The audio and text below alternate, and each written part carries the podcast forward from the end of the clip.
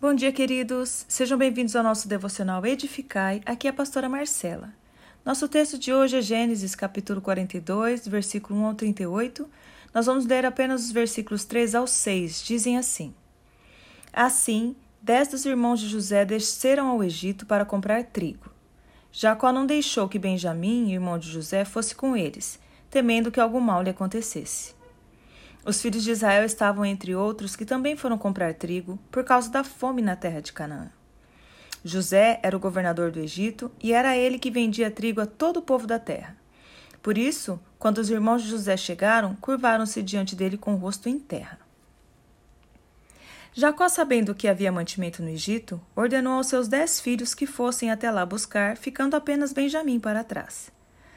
Eram tempos de fome, exatamente como previu José e a única saída para a sobrevivência era ir até lá e comprar o alimento. Quando chegaram, se prostraram diante do governador, sem desconfiarem de que se tratava de José, o irmão que eles mesmos haviam vendido. José os reconheceu, mas manteve segredo. O cenário era o mesmo da visão de José, onde seus irmãos se curvavam diante dele. José estava diante da concretização de uma visão aparentemente triunfante mas amargava uma imensa dor, a dor da rejeição e do abandono. Anos de separação de sua família, anos de encarceramento, e estavam ali, bem diante dos seus olhos os culpados, seus próprios irmãos. José chorou quando os ouviu falando sobre ele. O acordo era o seguinte: vocês vão deixar um dos irmãos aqui, voltarão para sua terra, e quando retornarem, tragam seu irmão mais novo.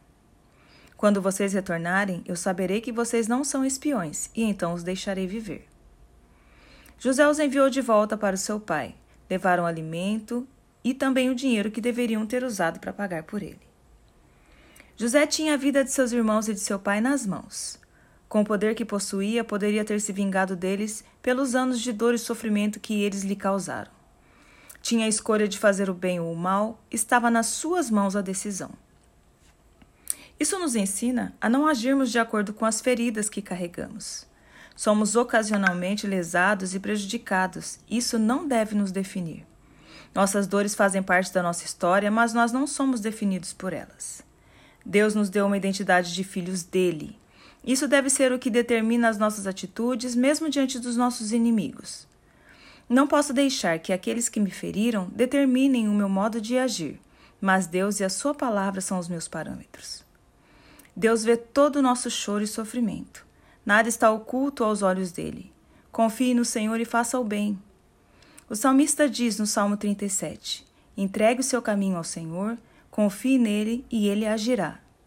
Ele deixará claro como alvorada que você é justo e como o sol do meio-dia que você é inocente. Receba essa palavra nessa manhã.